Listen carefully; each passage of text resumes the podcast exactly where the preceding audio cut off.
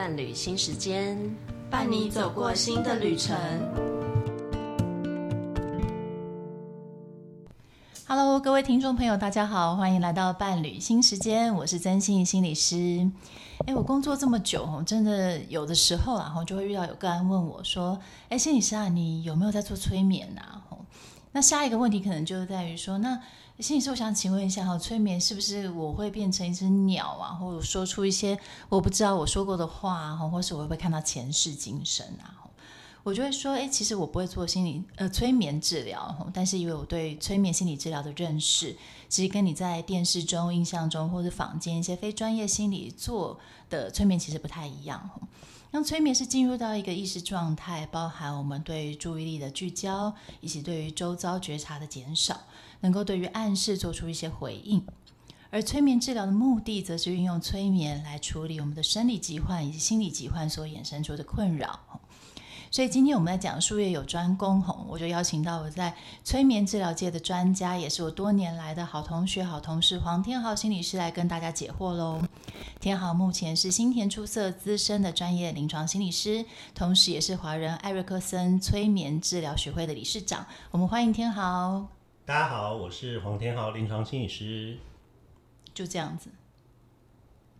我最近发现，我们就是一些很厉厉害的来宾，自我介绍都非常短哈。那天豪其实真的就是我从台大心理系一路以来，就是我们从同学到同事都真的认识非常非常久的一个过程，然后从十八岁认识到现在这样，所以我们各种的嗯。以前的各种样貌哈，我们都非常非常了解。黑历史，黑历史。对，但是天豪也是一个，我觉得很很就是呃，我们业界里面我觉得是非常专业，真的就是讲师级的临床心理师哈。那我自己对于天豪的一个很大很明显的印象，就是你真的很会说故事哈。你的故事里面都可以从历史啊、地理啊、时事旁征博引到，你可以把一个事情讲得非常的全面。我以为你是要说我太学术之类的。嗯，不敢不敢不敢。今天今天就是做节目不能这样子吼，所以我就想要请天豪来跟我们聊一下哦，你到底怎么走入催眠这个领域的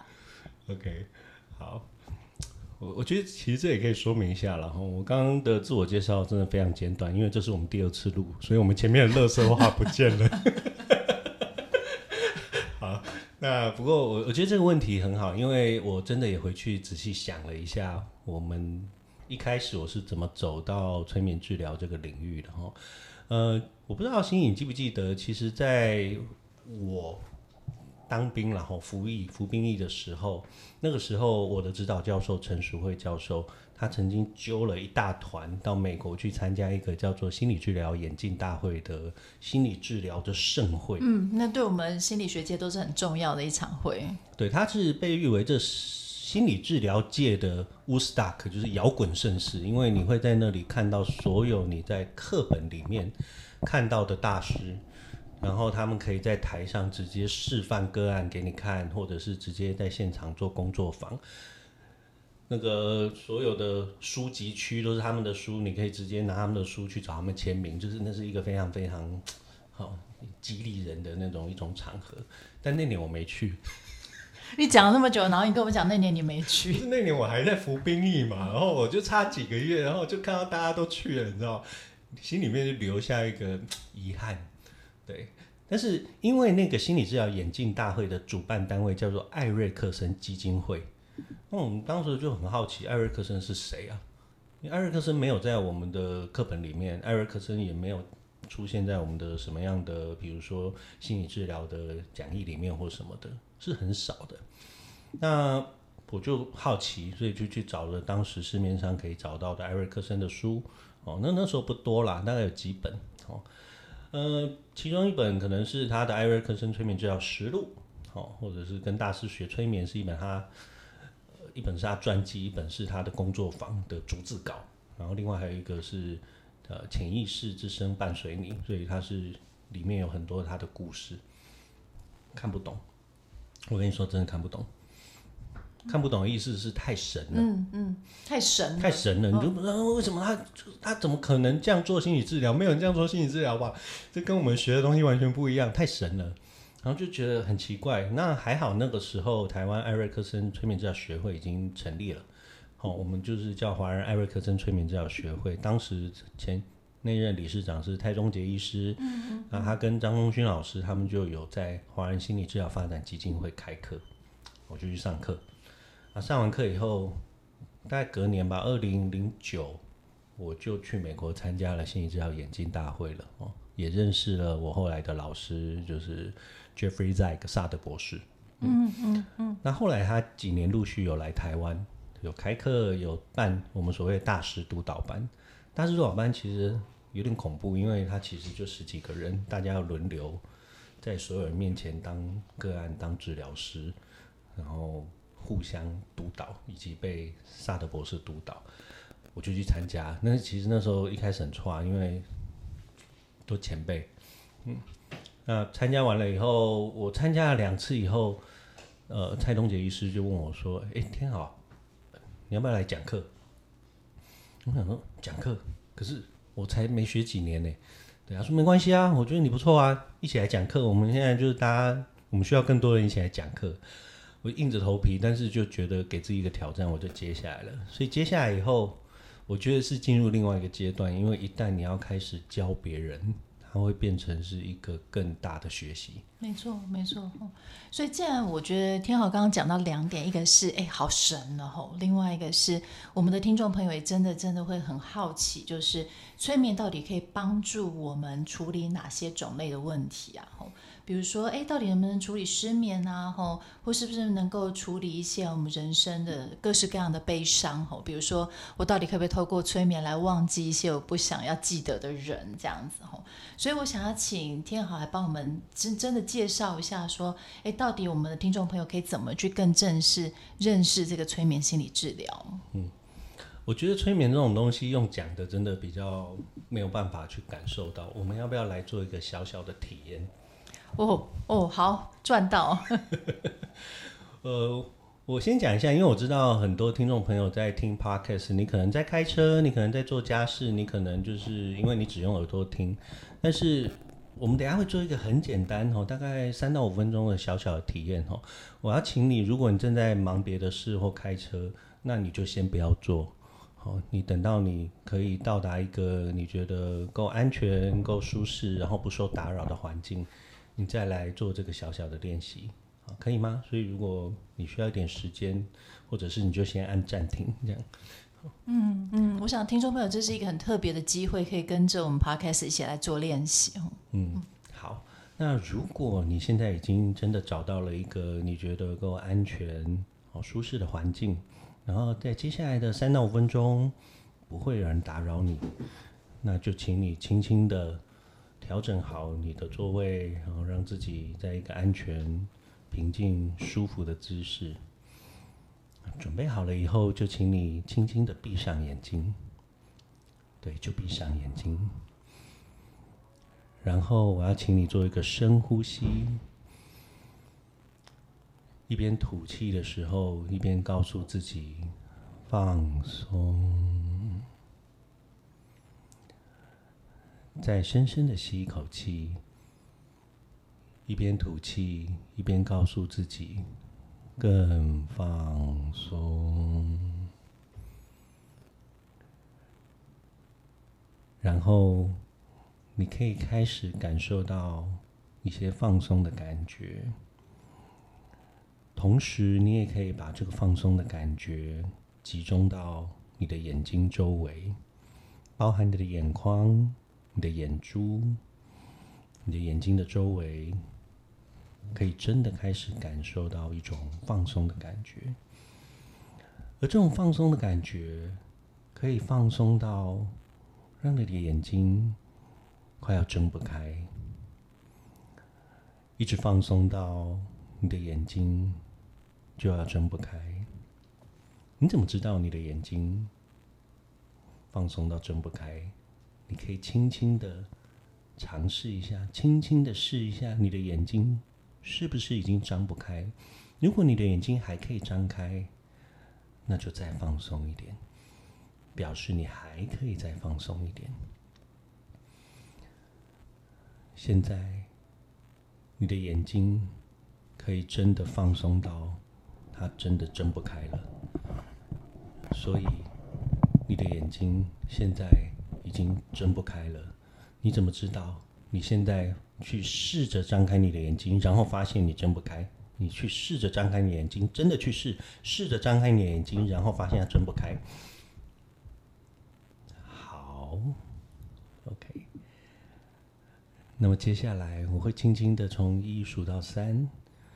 然后数到三，你就可以轻轻的、自在的、轻松的张开你的眼睛。一、二、三，欢迎回来。其实我不知道，刚听众朋友听了这段以后，你刚刚在体验的过程到底有没有什么感受？吼，那虽然我刚刚必须要就是一边在主控，但是一边我也在跟着体验的时候，我真的感觉到那个身体里面好像有一个那个重心从比较胸口的位置掉到了我现在坐的位置，那个感觉这样。吼，我想这就是我们常常在讲说，我们把身体的重量放下来的感觉，这样子。所以我想要顺着这个这个体验的过程，想要请教一下天豪，就是如果用这样的方式，那我们的听众朋友可以运用在他生活中哪些地方啊？呀我刚才给大家这个体验，其实是想要说明一件事情，就是催眠，只要你能够用某一种方式把你的注意力转向内在，同时忽略你当下的外在，所有的这些都可以是一种引入催眠的方式。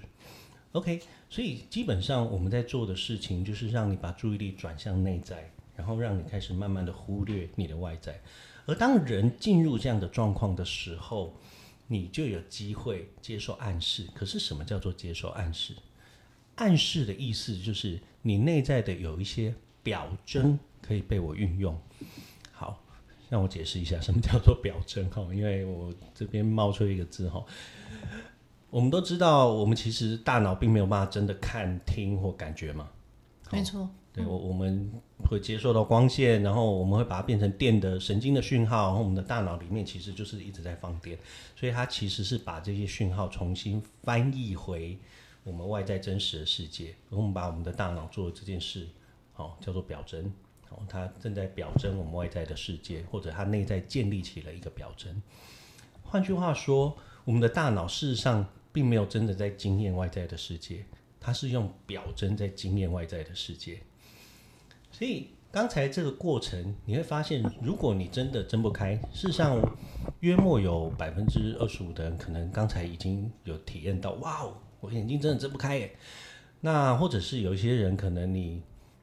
开始睁不开，然后你突然就啊，不行，我怎么可以睁不开？然后你就睁开了，好，那这个都很好。因为这表示什么？就你，你给自己一个意念嘛，你自己内在有一个给自己的暗示嘛。吼那但是你要能够做到这件事情，首先你要可以理解什么叫放松，然后你曾经有过一个经验，叫做你眼睛睁不开，你一定要有这些经验，因为唯有你有这些经验，你的大脑才有这些表征。唯有你有这些表征，我们才可以在这个过程中铺陈，去让你的这个表征被我们运用。那我们把这个过程称为唤醒。所以我透过这一系列的过程，有意识的去唤醒你内在的表征，我们叫做催眠。所以我们其实有一句话常说，催眠不是睡着，催眠是唤醒。嗯嗯嗯嗯嗯嗯，对。好，所以刚刚天豪在跟我们介绍到，其实真的呃，重新去改写我们很多人对于催眠的概念，说催眠不是睡着，催眠是一种唤醒，吼，对。所以从刚刚天豪简短但是很有力的示范跟介绍里面，其实我很喜欢这样的论点，是我们常常在重视，就是很多的心理治疗学派在讲，就是我们重视眼前的这个人有他的潜能。所以那个唤醒的部分，其实是唤醒我们内在本来就拥有的，不管是力量，不管是记忆，甚至我们可以拿来现在来运用处理我们现在各种悲伤情绪的素材。没错，所以其实因为刚在我们在 Podcast 里面只能给大家一点点小小体验，不过我其实透过这个过程让大家知道，就是如果你的内在已经拥有了可以解决问题所有的资源呢？那催眠其实就是要运用这些东西。如果我刚说的，我们透过催眠这个过程中，让你专注到内在，暂时忽略你当下的外在，然后我们可以进入，开始去搜寻你潜意识或意识里面所有可以被我们运用的表征。而我刚说过，我们的大脑是透过表征在经验的，所以当我唤醒你的表征的时候，事实上我在创造某种经验。而我们都知道，人的改变不是只有理智上知道而已。如果他能够有一个经验，这个改变才能够持久。所以，催眠其实是一种经验式的治疗。我透过唤醒你的表征，让你产生经验；透过让你产生某种经验，来带给你某一种，不管是生理或心理的改变。比如说，如果运用在生理上，哈，因为刚新一年问到疼痛嘛，嗯，比如说，我们都有一个这样的经验。呃，我们以前在学校午睡的时候醒过来，手不是整个麻痹吗？嗯嗯嗯嗯，对。如果我们可以在催眠中唤醒你手麻掉的这个表征，那我们可不可以用它来缓解你的疼痛？嗯嗯。所以这个就是催眠运用在疼痛的其中一个方式，嗯嗯、就是我用你的麻木用在你的疼痛上，或反过来，假设我们今天要做心理治疗。假设一个人他现在觉得就是他生活面对所有的困境，然后他失去了面对的勇气等等的。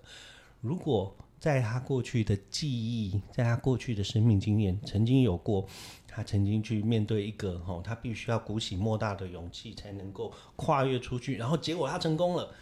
他可能有这样经验，可能在他小学，可能就是在他国中，可能在他高中，可能他已经忘记了。但是我们在催眠中，如果唤醒了这个经验，让他带着现在这样子的勇气。去面对他现在这样的问题，其实催眠治疗我们就是在做这件事情。刚刚天豪说我们这是录第二次，和我第二次在听天豪在讲这件事，我有一个新的不一样的感觉。我就是其实我们常常在讲一件事，就是我们走过的路都不会白走。那因为刚刚天豪在讲说，其实催眠艾瑞克森的的体验里面有没有很重要的事情，是我们把我们过去曾经有过的。呃，素材唤醒来变成我们现在可以拿来做介入或治疗的材料。所以我又特别在想说，其实我们常过去某些呃可能很不舒服的经验，但是我们克服了，这样。也许我们留到现在常常想到的其实是啊，我曾经过去有一个很伤痛的感觉，这样。诶，可是也许你跨过那个伤痛感觉的。的的经验，它变成你未来一个很重要可以协助你的资源，但你从来就没有想过这件事情。没错，没错，所以这其实就呼应到我们艾瑞克森一个很重要的精神，我们称为顺势而为。好，那你要说他是艾瑞克森学派最核心的精神，跟其他最不一样的，其实可以就是可以用这个字。好，那我会强调是因为其实催眠有很多流派啦，哦，那心理治疗也有很多不同的学派。那顺势而为，基本上它就是有一个，我们有一句话，就是所有的东西，包括症状，都可以拿来运用。啊，但当然你不用用所有的东西，但是所有的东西都可以被你拿来运用。会有这样子的一个学派的核心精神，其实是因为艾瑞克森他本人是一个充满障碍的人。嗯嗯，对，他在十八岁的时候得了小儿麻痹，医生告诉他活不过两个礼拜，然后他。没有要听医生的话，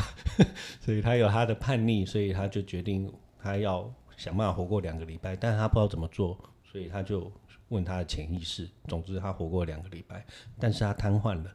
医生说他没有办法走路了，他没有要接受这件事情，于是他开始仔细的回想他在农场长大，所以他仔细的回想他摘苹果的经验，然后他的手指开始有反应，所以到最后他经过很长的时间。他可以走路，甚至他后来还可以划独木舟嘞。然后到他晚年的时候，事实上他遭受了我们所谓小儿麻痹症候群，就是仿佛你又再得一次小儿麻痹，嗯嗯嗯嗯，所以整个人他的肺有一半不太能用，然后他半边瘫痪，他装不上假牙，所以他没有办法用他以前擅长的语言，他必须要重新去发明他新的催眠的技巧。然后他发明一堆他晚年新的催眠技巧，所以他整个人就是活出我们讲说顺势而为，因为他把他所有的困难化为他对人深刻的观察，因为他躺在床上很长的时间，所以他开始练习他的听觉，所以他可以从这个人走过去知道这个人心情怎么样，他甚至可以从秘书打字的声音知道他的秘书惊奇来了啊。这是很神，就是你在你会在书里面看到这一堆很神，就是神到不行的东西。可是那是因为他花很长时间躺在床上，嗯、你不会想要有这种经验，嗯、但是他用了这种经验。嗯，OK，所以他后来口齿不清，因为他没有办法再装上假牙，结果他发展出了他后来间接催眠的各式各样的技巧，因为你需要很专心听他讲话，结果更容易进入催眠。所以我们就是发现说顺势而为，所以我我们讲所有的东西，包括个案的症状。它其实都是可以被运用的。嗯，嗯，所以讲到这边来一个小结论吼，其实我我觉得这集我觉得蛮蛮振奋人心的吼，因为刚刚有跟听友提到说，我们的听众朋友其实，在透过回馈的时候，真的就是他们人生都有一些低潮跟现在去面对的问题，这样，所以可以从我们听众的回馈里面，可以去感觉到，其实大家在生活中都很努力，但是一边努力，好像一边在适应中生活中的一些困扰，这样。那我也真的很想要借机用这个顺势而为这个概念，就是也许我们的听众朋友不见得有什么样子大的生理或心理疾患，但他可能带着一些心理的苦、心理的伤，然后努力前进的过程。我们怎么样可以用顺势而为这样子的概念来帮助我们听众朋友过得更好？Yeah. 我觉得这边可以举一个小的例子，也许我想大部分人都会有一个焦虑的经验。你可能上台焦虑，你可能要演讲焦虑，你可能今天担心你家人的健康，你可能担心你的孩子，或者是你可能经济上你可能会有一些不同的焦虑。呃，我想焦虑是很多人都会有经验哦。那也许在一般的心理治疗里面会有一个简单的概念，就是焦虑是个问题，因为我们要解决它。解决它，我们就拿一个跟焦虑相反的东西，叫做放松。所以，我们可能会有一些放松训练，让你直接从焦虑里面想办法放松下来。这样，顺势而为的概念就会有一点点不一样。焦虑它不一定是一个你马上要解决掉的问题，也许我们可以去理解你的焦虑，它的功能，它背后想要传达什么。焦虑常常是在提醒你，你有非常重视的一件事情。焦虑背后有一个好的意图，他想要你多做准备。而在实际上操作的时候，我们甚至有可能会说：“嗯，你不一定要马上放松下来。我们不如，反正你在焦虑吗？你有没有办法让自己更焦虑？你如果现在焦虑七分，如果你想办法让自己焦虑到十分，你现在会怎么做？”嗯，嗯，大家就哦。哦，好，我不知道。如果我现在拼命的想这件事情，我就会更焦虑，或者是我可以让我怎么样，我就可以焦虑到十分。好，你焦虑到十分了，那你现在可以回来到七分嘛？吼，嗯，嗯，因为你刚刚故意让你自己焦虑上去，所以你就会发现你对焦虑产生了一种新的关系。好，你不再只是被动的接受你的焦虑，你事实上可以知道说，哦，原来我可以让我焦虑更高。其实你从十分到七分，你也让你的焦虑变低了，而很多人就在这里找到了跟焦虑新的关系。这其实就是一种顺势而为，有一点不太一样的做法。其实我们很多时候都听到一些名言哦，比如说啊，焦虑是礼物啦，吼，就是呃，你有很多选择这样。可是有的时候我们人在低潮或者人在一些困难的时候，我们常常觉得这些句子好像听起来都没有什么用，吼，很像是就在讲一些垃圾话的感觉这样。可是刚刚天好用一种做法，我们可以用一个实践的做法，就是我们不是被动的，只是哦，我们只能拼命的要让自己放松，就这个拼命的过程更焦虑。嗯，其实我们有其他的选择，就是我们好像透过尝试，好像假装让自己更焦虑，但是我们获得其实焦虑可以在我们的手中。好，就像刚刚前面讲的，就是其实我们人拥有潜能，去让自己把这些记忆潜能唤醒，而让自己过得更好。这样，那大家也许没有办法直接的接触到催眠心理治疗，但我们在 Podcast 或是在心理学里面的一些概念，我觉得目的都在于怎么样让大家在生活上拿来应用，可以让自己现在的生活其实可以有办法去过得更顺心。那最后我听说好像有一个非常非常重要的课程，吼，那是不是有什么样的课程可以分享给我们的听众朋友，就是让大家都可以参加的有关于催眠的课程啊？啊，是因为我们华人艾瑞克森催眠治疗学会应该是这几年吼，明年我们也会有非常多的课，但是会有不同的对象，有的是可以给一般人的，那有的是其实是给专业人士学习的。那刚好就在我们录音的今天晚上，我们会有一门课首发了。好，那我们把它称为艾瑞克森的八大秘技。好，那称为八大秘技的原因，是因为我们找了八位讲师啊，包括我，好，所以 还有我刚刚提到的艾瑞克森基金会的呃萨德主席萨德博士哈，然后还有这里面其实有智商心理师，有临床心理师，有老师，有催眠师，好，所以这些不同领域的人其实是很实战的。好，然后我们要谈的是一般人生活中都会碰到状况，比如说沟通啦，哦，比如说呃，你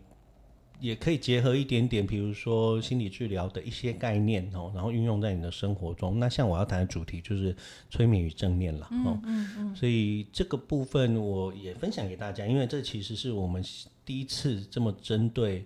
一般没有基础的人，我们也想要让大家认识艾瑞克森，他可以怎么运用在大家生活中，让大家生活变更好。嗯，哎，可不可以请问一下，这个资讯一般民众可以从哪里去得到啊？哦，嗯我